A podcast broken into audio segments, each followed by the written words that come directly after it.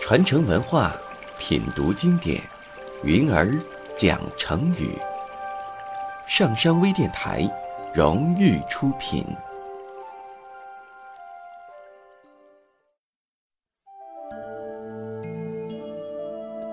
有一只青蛙，常年住在一口枯井里，它对自己生活的小天地满意极了，一有机会就当众吹嘘一番。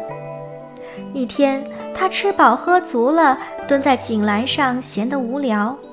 忽然看见不远处有一只大海龟正在散步，青蛙赶紧扯开了嗓门喊了起来：“喂，海龟兄，请过来，快过来呀！”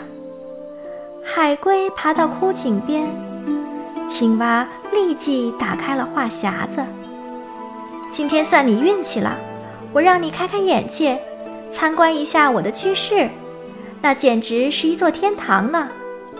你大概从来也没有见过这么宽敞的住所吧？海龟探头往井里瞧瞧，只见浅浅的井底积了一滩长满绿苔的泥水，还闻到了一股扑鼻的臭味儿。海龟皱了皱眉，赶紧缩回了脑袋。青蛙根本没有注意到海龟的表情，挺着大肚子继续说：“住在这儿舒服极了，傍晚可以跳到井栏上乘凉，深夜可以钻到井壁的窟窿里睡觉，泡在水里刚好没到胳膊，托住面颊可以游泳，跳到泥里让泥盖住脚背还能打滚儿。”那些小虫子、螃蟹、蝌蚪什么的，哪一个能比得上我呢？青蛙越说越得意。瞧，这一口井都属于我一个人，我爱怎么样就怎么样，这样的乐趣可以算到顶了吧？海龟兄，你想不想进去参观参观呢？海龟实在盛情难却。便爬向井口，可是左腿还没有完全伸进去，右腿就被井口卡住了，只能退了回来。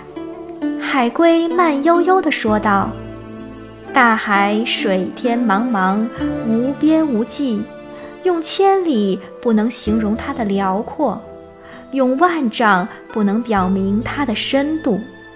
传说四千多年以前。”大禹做国君的时候，十年九涝，海水没有加深；三千多年以前，商汤统治的年代，八年七旱，海水也不见减少。海是这样的辽阔，以致时间的长短、雨水的多少都不能使它的水量发生明显的变化。青蛙地。我就生活在这大海当中，你看，比起你这一眼枯井、一坑浅水来，哪个天地更广阔呢？浅井的青蛙听了这一番话，两眼圆睁睁的，好像失了神，才深深的感到自己的渺小。这个故事出自《庄子·秋水》。井底的蛙只能看到井口那么大的一块天，比喻见识短浅、思路狭窄的人，也常常被用来讽刺那些见识短浅而又盲目自大的人。